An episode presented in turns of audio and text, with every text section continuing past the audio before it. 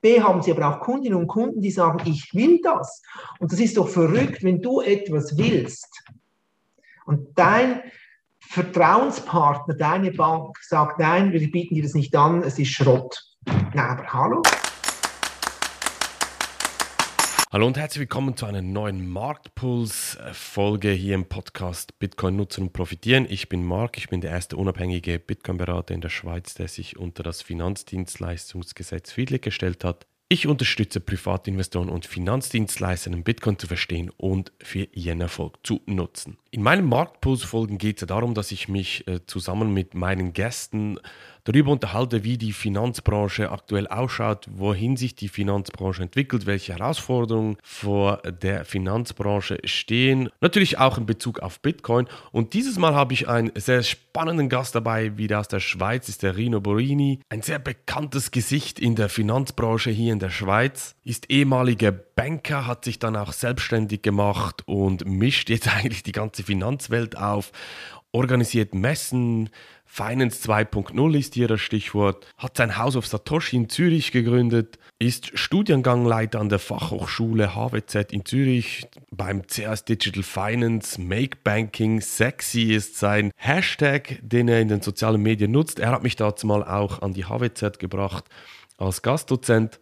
Und er nimmt definitiv kein Blatt vor den Mund, spricht fadengerade heraus, was er denkt, was er fühlt und rüttelt hier definitiv die Finanzwelt auf, ist auch mit sehr vielen Finanzdienstleistern in Kontakt. Und deshalb freue ich mich, dass er heute mit mir gemeinsam über diesen Markt hier spricht und begrüße nun online Rino Borini.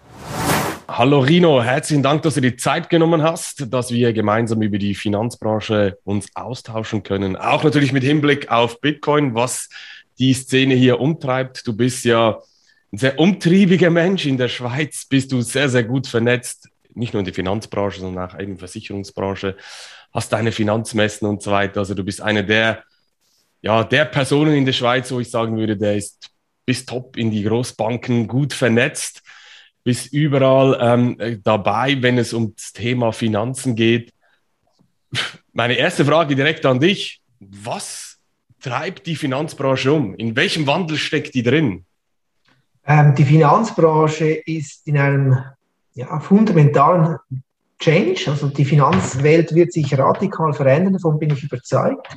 Sie sieht es vielleicht nicht selber, noch nicht so ganz, aber ähm, Embedded Finance, Crypto Banking, ähm, mehr Transparenz und, und, und. Das sind tausende von Themen, die da auf die Finanzindustrie aufprallen und ähm, das macht es eigentlich extrem spannend, diese Zeit jetzt, das Ganze zu begleiten und man könnte gestalten, man könnte gestalten, doch man, verwaltet, man verwaltet lieber statt gestalten. Mir kommt es aber ein bisschen so vor wie das Inflationsthema. Oder man hört immer wieder, ja, jetzt kommt dann die Hyperinflation und da, oder Geldmenge und so weiter, aber da irgendwie passiert nichts. Oder wie der Crash, der muss ja schon lange da sein an den Aktienmärkten, aber irgendwie in der Finanzbranche hört man auch, ja, der Wandel ist da, sie müssen sich verändern, aber irgendwie hab, passiert da nichts. Die haben, also die, die Szene ist da trotzdem irgendwie in der Komfortzone drin. Es läuft da trotzdem, oder? Ja, natürlich, weil es geht uns allen noch sehr gut. In der Finanzbranche verdient man nach wie vor sehr gutes Geld. Ähm, die Finanzbranche ist auf ein, ein wie soll ich sagen, Kostengeschäftsmodell, umge ein Kostensparen-Geschäftsmodell umgestiegen oder führt das seit Jahren statt ein, ein Make-Money-Geschäftsmodell. Ähm, aber solange man mit Sparen und ähm, mit Sparen, Sparen, Sparen noch weiterkommt, die Kundinnen und Kunden bereit sind zu bezahlen für gewisse Dienstleistungen, die überteuert sind, will man nicht verändern. Das liegt aber auch am Mindset. Wir haben viele Bank-CEOs, die sind vielleicht 60, um die 60, die sagen sich, ey, noch drei, vier Jahre und dann, ja, nach mir die Sinnflut. Ist das wirklich so? Ja, natürlich. Hast du eine Erfahrung? Ja, ja, ja, natürlich, ja, ja. Ähm, oder ich kenne einen Bank-CEO, der ist ein bisschen jünger, ähm, vielleicht 50, 53, der sagt, du verdienen wir mit neuen Dienstleistungen kein Geld im nächsten Jahr, dann ist es nicht relevant ähm, dann machen wir nichts, oder? Wir bleiben da mit unseren Produkten und Dienstleistungen. Ich glaube halt einfach, was schade ist, ähm, wir haben es gesehen in den Medien, wir haben es gesehen im Travel, wir haben es in allen Industrien, in vielen Industrien gesehen, wie sich die Welt radikal verändert. Und irgendwann kommt der Knall. Wir wissen nicht wann. Das gleiche ist mit Inflation. Oder nehmen wir das Beispiel Aktienmärkte, oder? Ich meine, seit zehn Jahren steigen die Kurse, steigen die Kurse, steigen die Kurse. Mhm. Das führte dazu, dass natürlich die Assets under Management bei Banken auch gestiegen sind. Nun, die Banken haben ja eine der wenigen Branchen, die ein Volumenpricing hat je höher die Assets under Management sind, desto mehr können sie verdienen sie mehr, weil sie einfach ein Volumenpricing haben. Was wäre, wenn die Aktienmärkte mal crashen, 30 Prozent und dann für fünf Jahre seitwärts gehen? Dann haben wir alle als Privatperson natürlich Geld verloren, Wertverlust erlitten, aber die Banken können dann ihre Kunden mit 30 Prozent tiefen Volumina chargen. Mhm. Ich frage immer die Bank-CEOs, habt ihr mal durchgerechnet, was es bedeutet, wenn mal die Volumina 30 oder 50 Prozent tiefer sind, oder? Mhm. Und sie haben da keine Antwort. Also meinst du, dann ist es mehr so die, die Verweigerungshaltung. Eben du hast gesagt, wenn, wenn ich im nächsten Jahr ähm, Geld damit verdient wird, dann ist es nicht relevant. Ist, ist, ist schon, eine, schon eine heftige Aussage. Also diese Kurzfristigkeit ist schon extrem. Aber das ist ja nicht per se durch, also durch die Branche so. Nein, Oder es gibt, Nein, nein, also das ist ganz wichtig. Es gibt sehr, sehr gute Institute, die wirklich sehr fortschrittlich sind, die investieren auch in neue Themen, die geben dem auch Zeit. Nehmen das Thema Crypto Banking. Ich meine, das ist ein junges Thema, das braucht Zeit, das braucht Erklärung, Aufklärung. Ähm, und da gibt es Banken, die das umsetzen. Es gibt Banken, die in Ökosysteme gehen, die in Plattformbusiness einsteigen. Ähm, aber das ist leider eine Minderheit, oder? Und ähm, das finde ich eigentlich sehr schade, weil es hat, ich, ich sage immer, die Finanzindustrie war noch nie so spannend wie jetzt. Und jetzt könnte man wirklich gestalten, das Banking der Zukunft zu gestalten. Und ich nenne bewusst Banking, nicht die Bank. Das Banking der Zukunft zu gestalten. Und das braucht Zeit. Die, die Nutzer sind noch nicht so weit. Es braucht Zeit. Wir wissen noch nicht, wo genau die Reise hingeht. Es hat auch viel Schrott unterwegs. Wir wissen das alles nicht. Aber Jetzt wäre es super spannend, auch jeder in der Finanzindustrie, diese Digitalisierung, der digitale Wandel, die digitale Transformation bietet viel mehr Chancen für die Banken, als es für mich Gefahren hat.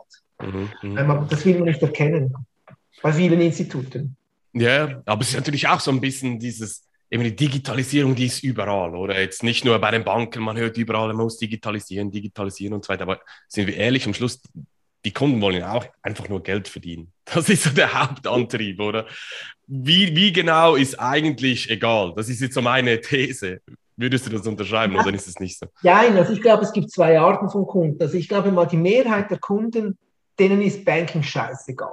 Hm. Das müssen die Banken verstehen. Banking ist kein Primärbedürfnis. Die, die Mehrheit ja. der Menschen, die möchten reisen, die möchten zahlen, die möchten vielleicht sich vorsorgen. Juhu, man vorsorgt sich vor wollen vielleicht mal eine Hypothek, oder das müssen mal die Banken verstehen. Wenn ich ein Eigenheim kaufe, will ich ein Eigenheim. Da interessiert mich am Schluss noch die Finanzierung und dann habe ich die Finanzierung gelöst und interessiert mich die nächsten fünf oder zehn Jahre die Finanzierung nicht mehr. Also ich habe eigentlich gar keinen Kontakt genau. mehr mit der Bank. Ähm, und das ist die Mehrheit der, der Menschen. Die brauchen ein einfaches, unkompliziertes, transparentes Banking. Und dann gibt es die Konsumentinnen und Konsumenten, die halt eben sagen, ich will auch Geld verdienen, ich, ich spekuliere an den Börsen oder ich möchte zumindest äh, mich auch absichern gegen möglich, was du vorhin angewähnt hast, Inflation und so weiter, gegen, gegen vielleicht irgendwelche Interventionen von Zentralbanken und so weiter. Und das finde ich noch spannend und ich glaube, diese Zielgruppe, die noch klein ist, die wächst, die wächst. Vor allem auch getrieben von von jungen Leuten, die, die, die nie gelernt haben, sparen. Du und ich, wir hatten noch ein mhm. Sparkonto, da gab es noch mhm. drei, vier, fünf Prozent Zins. Gen Z wissen gar nicht, was Zins ist, oder? Ähm, und es war noch nie so einfach zu spekulieren. Und das, mhm. glaube ich, da kommen jetzt neue Leute in den Markt, die eben sagen, ich will aus Fun oder aus Überzeugung oder aus Absicherung mich mit anderen Geldthemen beschäftigen. Und da will ich natürlich endlich schon Geld verdienen. Mhm. Aber braucht es dann effektiv die Banken noch? Also, wenn du eben diese, diese das siehst du jetzt in der Corona-Zeit, oder? Das ist all diese mhm. Apps, die da auch gekommen sind und jeder spekuliert. Also, ich habe das Gefühl, in meinem Umfeld auch, egal mit wem das ich spreche und so weiter, also je jünger, äh, alle machen irgendwas. Ob, ob sie erfolgreich sind, ist ein anderes Thema, oder? Ja. Aber wie, wie, du richtig gesagt hast, dieses Bedürfnis ist da. Und da gibt es eben Apps, Plattformen und so weiter, wo grundsätzlich sage jetzt auch mal, die jüngere Generation ja kein Problem, keine Berührungsängste damit haben, oder? Wie, wie, wie verändert sich dann die, die Bankenwelt mit diesem Hinblick, wenn die sagen, ja, nee, ich, ich mache das alles selber irgendwie braucht man die Berater noch? Ja, ich glaube schon. Ähm, ich glaube, die erste Frage, braucht es Banken noch? Ja, es braucht noch Banken, aber weniger. Und die Frage ist, ähm, was ist denn der, der, der USP einer Bank? Vielleicht der Trust, möglicherweise hierzulande. Ähm, aber der USP ist nicht ein Konto abschließen. Der USP ist nicht eine Hypothekfinanzierung. Der USP ist nicht irgendwie eine Börsentransaktion abzuschließen, sondern ein USP müsste sein Top Advice Experience. Hm. Und ich glaube, den Berater braucht es schon noch und ich denke hier vor allem, also bei komplexen Vermögensfragen, nicht bei 0815 Dingen, aber bei komplexeren Themen, ja, ich, ich, mache, ich werde vielleicht bald pensioniert oder ich heirate, Pensionskassenfragen, Vorsorgefragen, komplexere Vermögen zu strukturieren, da, da braucht es, glaube ich, Advice. Aber es braucht den besten Advice. Da braucht es die Berater, die eben in allen Themen fit sind, so den Generalisten, und dann holt er sich die Spezialisten dazu. Ähm, und auf der anderen Seite, und das ist das, was ich eigentlich schade finde, sind die Kleinanleger, also sind wir ehrlich, wenn jemand 100 oder 200.000 Franken auf der Seite hat, ist das verdammt viel Geld. Das haben die meisten nicht mhm. in der Schweiz. Mhm. Und wenn die mal irgendwie Geld anlegen möchten, werden sie doch noch mit überteuerten Finanzprodukten bedient und das kann eigentlich nicht sein. Und hier kann eine digitale Lösung durchaus optimal sein, vielleicht mit einem hybriden Charakter.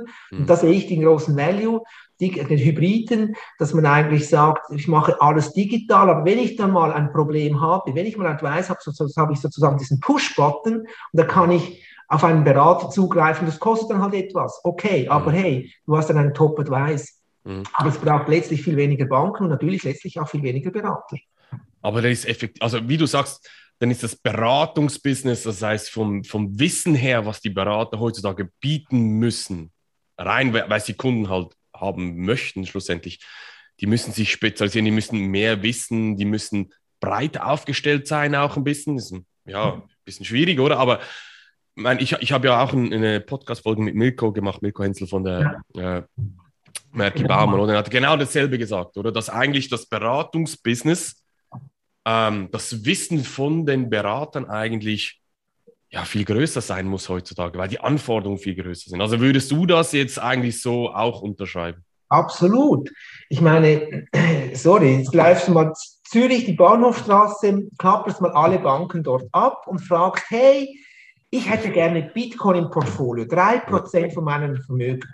Ja du wirst von, behaupte ich jetzt mal, von zehn Beratern neun Falschaussagen oder neun keine Meinung bekommen. Hey, es ist mhm. Financial Services. Mhm. Und hier erwarte ich von den Beratern, dass sie kompetent eine Antwort geben können. Sie brauchen ja nicht ein Produktoffering. Das mhm. nicht, musst du nicht anbieten als Bank, das kann ich nachvollziehen. Aber du musst deine Berater so weit trimmen, dass sie eben auch im Kryptobanking, aber auch bei anderen Themen ähm, top sind oder auf die entsprechenden Berater oder entsprechenden Spezialisten zugreifen können. Und du hast heute noch, wir haben zwei, seit 13 Jahren gibt es einen Bitcoin, stimmt das ja, 2021. Ähm, wir haben heute noch Leute, die haben keine Ahnung, was Bitcoin ist. Berater, also sie, sie sagen, haben eine Ahnung. Sie haben, nach drei Fragen hast du es herausgefunden, dass sie keine Ahnung haben. Ja, aber sie verdienen ja kein Geld damit. Also das ist die Aussage, die ich teilweise irgendwie höre. Ja, aber Bitcoin, ja, dann verdienen wir kein Geld, wir können das nicht ins Portfolio nehmen, keine Management oder irgendwelche Gebühren drauf verlangen. Das ist also das, was ich teilweise auch höre. Ja, und das ist das, das, das Anreiz, das, ist das, das Problem liegt ja wirklich, der, der Hund ist tief begraben, die Anreizsysteme. Wie willst du Mark Steiner richtig be, be, beraten, wenn du weißt, du verdienst Ende Jahr nichts an ihm? Genau. Er ist gepusht, dir eine Hypothek zu verkaufen, eine Säule drei Jahre, whatever. Ähm, du bist vielleicht erst im Prozess, vielleicht willst du dann in zwei Jahren eine Hypothek, aber dann scheißt es ihn an, weil er kann nicht sofort dich monetarisieren. Das andere ist auch Crypto-Banking, ähm, Bitcoin. Ja, wenn du Bitcoin physisch kaufst, hast du halt keine Managementgebühr. Aber hey, man kann ja mal neu denken. Die Geschäftsmodelle müssen wir umbauen.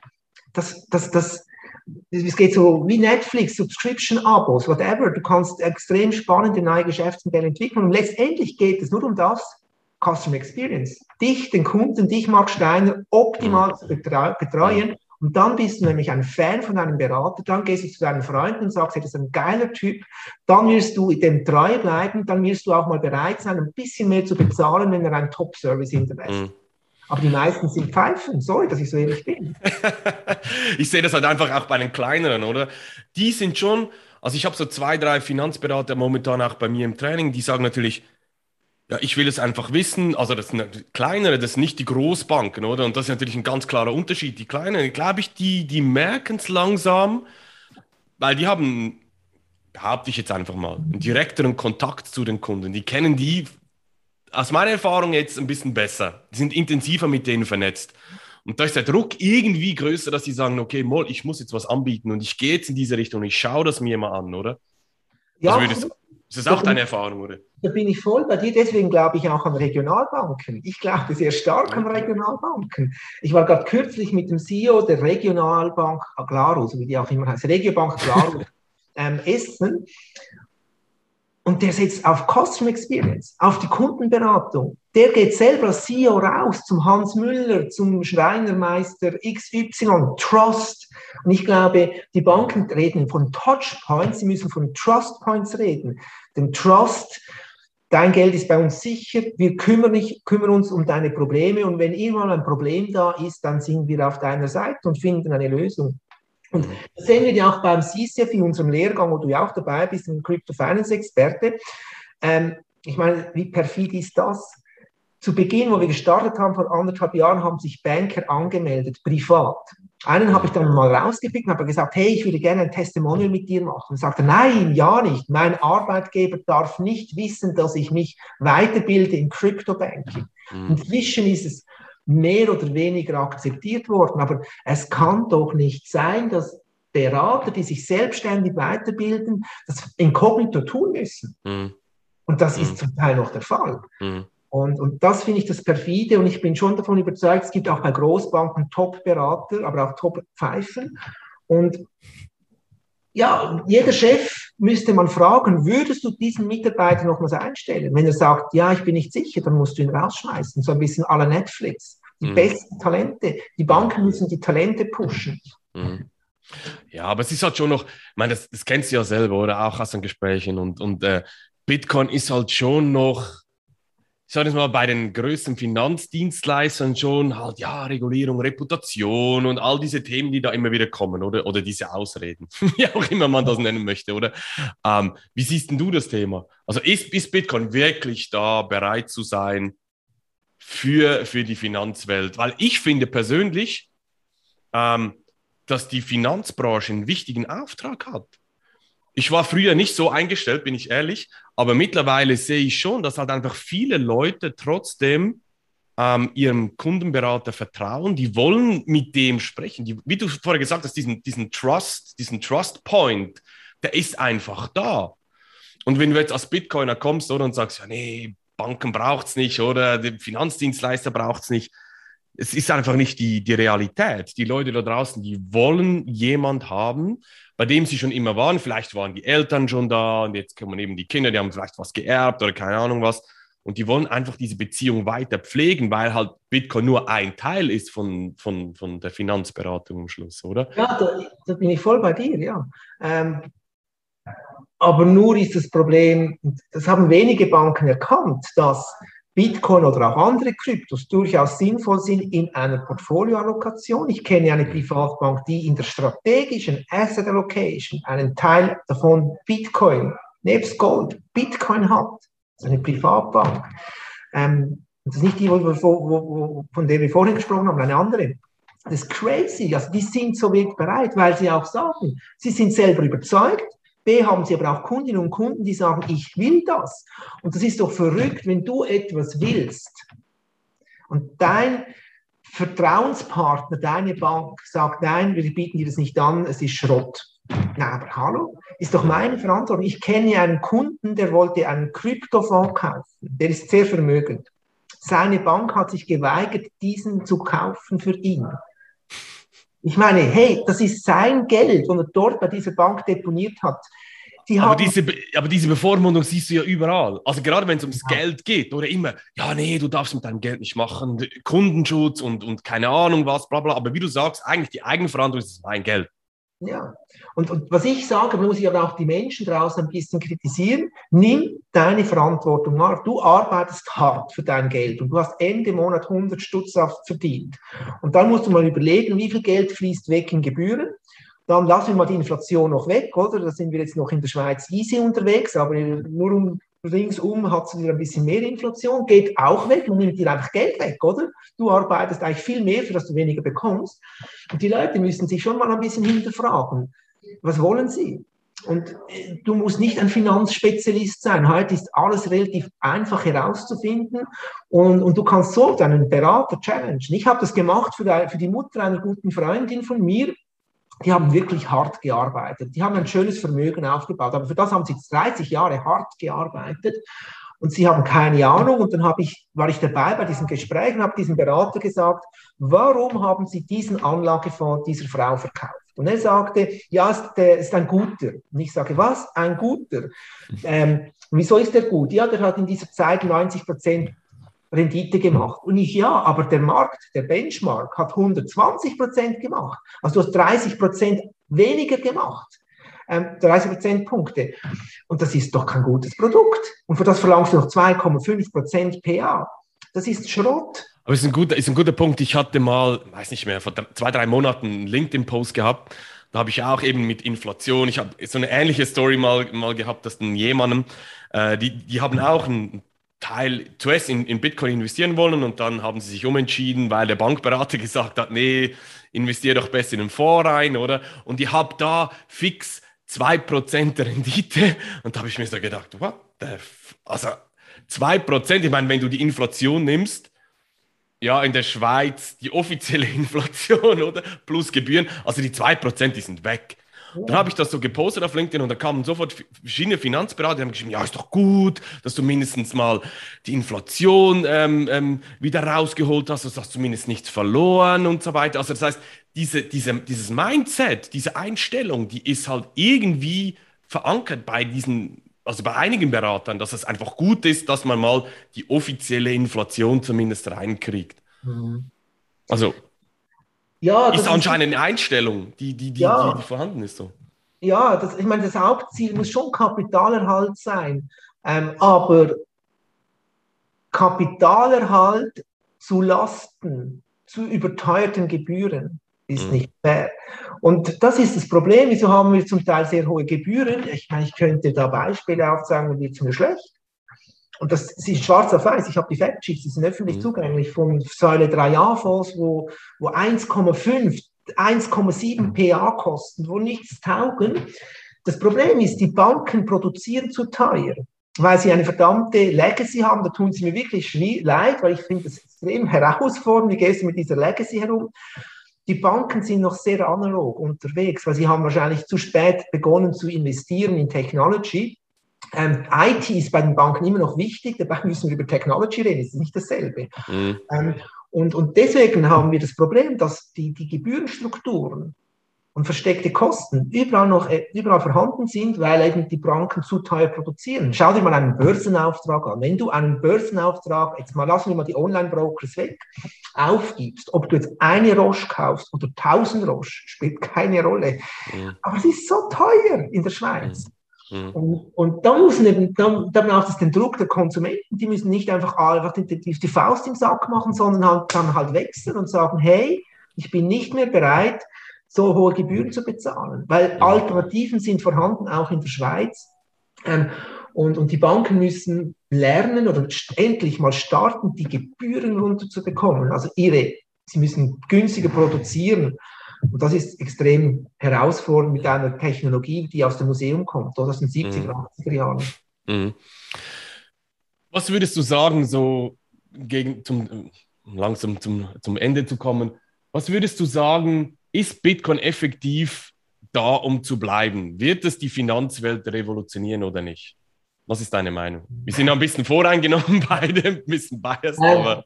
Ich bleibe sehr realistisch. Ähm, ich glaube, das Wichtigste in diesem Zusammenhang ist, Bitcoin ist die Mutter aller Kryptowährung. Und wenn alle von Blockchain reden, muss man verstehen, dass ohne Bitcoin keine Blockchain entstanden wäre, oder? Und ähm, das muss man mal akzeptieren. Der Bitcoin alleine, glaube ich, wird nicht die Welt verändern. Aber Bitcoin war oder ist ein, ein, ein zentrales, eine, eine zentrale, ein zentraler Akteur, dass sich das ganze Thema verändern wird, dass Crypto-Banking gekommen wird. Und dann sieht man auch, dass es ganz verschiedene Schrottsachen gibt. Das gehört immer dazu, die verschwinden. Es gibt ein paar ganz gute Sachen. Ich glaube, man muss ein bisschen differenzieren. Bitcoin ist für mich wirklich kein, kein Zahlungsmittel derzeit für mich persönlich. Ähm, ich sehe das noch nicht, ähm, aber ich sehe Bitcoin als wirklich Gold 2.0. Und ich sehe Bitcoin als eine Alternative zum bestehenden Finanzgeldsystem. Ähm, und ich glaube nicht, dass Bitcoin in den nächsten 20 Jahren das bestehende Geldsystem ähm, überrollen wird, aber ich glaube, Bitcoin wird viel stärker, eine viel wichtigere ähm, Kraft sein als Gold in Zukunft, weil Bitcoin kann jeder übers Handy kaufen, Gold nicht. Und das ist, glaube ich, das, was ich spannend finde, dass Bitcoin durch die Limitierung durch die, wir wissen ja all die Vorteile und so weiter, mhm. durch eigentlich, obwohl es noch ein bisschen kompliziert ist, aber eigentlich brauche ich nur ein Smartphone und ich kann Bitcoin kaufen, ähm, ähm, wird Bitcoin viel mehr Erfolg haben auf lange Zeit als Gold je hatte. Das mhm. glaube ich. Und für mich ist Bitcoin deswegen strategisch ein wichtiges Instrument für die Zukunft. Und aus dem Sinn hat jetzt ganz viele neue Dinge äh, entstanden, was eigentlich super spannend ist für die ganze Finanzindustrie als Ganzes. Also aus deiner Sicht sozusagen ein Muss eigentlich, dass es auch ins Portfolio gehört, dass man sich mit dem Thema ja, beschäftigt. Absolut. Ich weiß nicht, wo Bitcoin in zehn Jahren ist, aber Stand heute ist es ein mhm. Must. Ja, für mich ist Bitcoin eine strategische Geschichte, keine kurzfristige Spekulation. Ähm, ähm, ich ich mag auch nicht diese Events, wo es darum geht, werde reich mit, oder diese Headlines, werde reich mit Bitcoin. Das ist Bullshit. Verstehe Bitcoin, wie das funktioniert. Und für mich hat Bitcoin eine andere Funktion. Für mich gehört Bitcoin, wenn es ein Kunde wünscht, in jede strategische Asset Allocation, eins, zwei, drei, wie viel Prozent auch immer. Ich habe by the way kürzlich, mega spannend, das muss ich jetzt ganz kurz erzählen. Ich war irgendwo in Winterthur am Reden und dann kam ein älterer Herr auf mich zu. Der ist Finanzchef von einem internationalen KMU. Und viele Unternehmer haben einmal ein bisschen Mühe mit gewissen Banken. Ähm, vor allem, wenn sie international unterwegs sind, Zahlungsverkehr, es funktioniert nicht, es ist zu teuer. Und der hat das erste Mal 100.000 Franken in Bitcoin, also Corporate Treasury, also aus dem Treasury genommen, mal zum Lernen, oder? Und ich meine, er hat gesagt, mein Patron will, dass wir, mit, dass wir zukünftig einen Teil in Bitcoin investieren als strategische Reserve. Jetzt mach dich schlau. Und er hat auch mal 100.000 über Swissquote gekauft, zum Verstehen, wie das geht. Dann halt, weißt du, muss man machen. Für diesen 100.000 nichts. Und ich finde das super, super spannend, oder? Diese strategische, dieses strategische Denken. Ähm, und ich glaube, das, das ist für mich wichtig, wo auch Privatanleger sich vielleicht dann mehr zu Herzen nehmen sollten. Wenn ich schon Aktien habe, kann ich auch durchaus Bitcoin einen Teil im Portfolio haben. Wenn ich ganz konservativ bin auf dem Cash, dann lass es halt auf dem Cash und lass Bitcoin weg. Aber sobald du ein bisschen risikoaffiner bist, da brauchst du nicht viel, gehört für mich Bitcoin in ein normales Portfolio heute. Es ist auch, es ist auch äh, durchaus spannend, immer wieder zu hören. Ich glaube, da kannst du mir beipflichten. Ich meine, du, du sprichst auch mit sehr, sehr vielen äh, Finanzdienstleistern, dass einfach generell auch so viele Möglichkeiten auch entstehen, wenn man sich mit dem Thema beschäftigt. Also wenn wir wieder den Podcast nehmen, zum Beispiel von, von, von Merki Baumann, haben sie auch gesagt, wie gesagt, sie profitieren von, von ihrer strategischen Ausrichtung. Neue, jüngere Kundschaft, äh, mehr Umsatz, neues, frisches Geld und so weiter. Klar, es gibt Herausforderungen dabei, aber wie, wie ist dein Feedback, wenn du mit, mit Finanzdienstleistern sprichst, die wirklich in diesem Bereich unterwegs sind? Ja, ist es wirklich so rosig positiv oder? Das Ding ist das, also die meisten Banken arbeiten ja aus, mit der Risikobrille. Immer die fahren mit angezogener Handbremse. Ja, wenn du so fährst, kommst du nie ans Ziel, oder? ähm, dann dann, dann tut es mir leid. Ähm, und es fehlt total am Mindset. Wie baut man neue Geschäftsmodelle? Wie tickt der Kunde? Die meisten Banken reden gar nicht mit dem Kunden.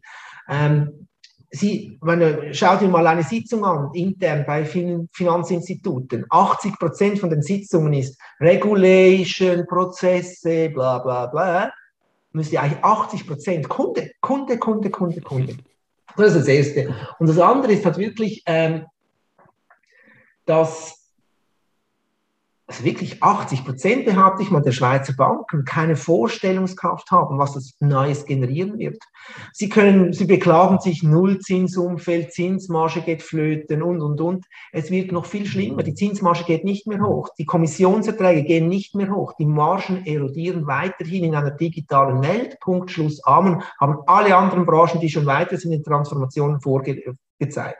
Mhm. wird auch im Banking sein. Also muss man in neue Geschäftsmodelle, in neue Geschäfte, in neue Themen eintauchen. Und da gehört Crypto-Banking dazu. Ich kenne Kantonalbanken, die haben keine Ahnung, was in ihrem Kanton abgeht.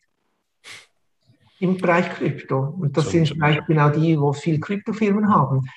Ähm, da muss man ein bisschen aufpassen und da muss man ähm, also die Lust haben am Gestalten und nicht mit der Riese, mit, mit der angezogenen Handbremse fahren. Da kommt man nie ans Ziel. Man muss schon mal ein bisschen aufs Gas geben, man muss das Lenkrad halt festhalten und konzentriert achten.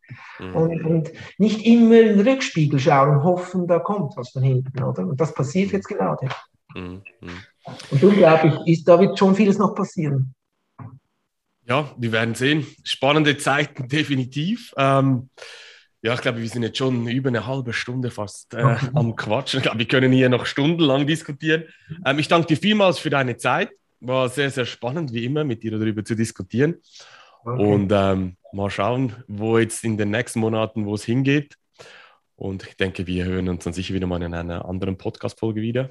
Ja klar, hey, vielen Dank, dass ich dabei sein durfte und ich glaube, die nächsten nicht nur Monate, sondern die nächsten Jahre werden extrem spannend sein und ich glaube, all die, wo auf diesen Zug aufspringen, die werden extrem Spaß haben. Es macht Spaß, es ist spannend, in diesem Thema mitzuwirken und mit den Kunden und mit Experten und mit, mit Leuten, mit, mit dir zu diskutieren und an neuen Lösungen zu arbeiten. Das ist noch nicht so spannend gewesen.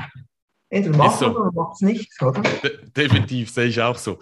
Hey, danke dir vielmals für deine Zeit und ähm, danke auch. Ja, bis zum nächsten Mal. Bald. Merci. Ciao. Ciao.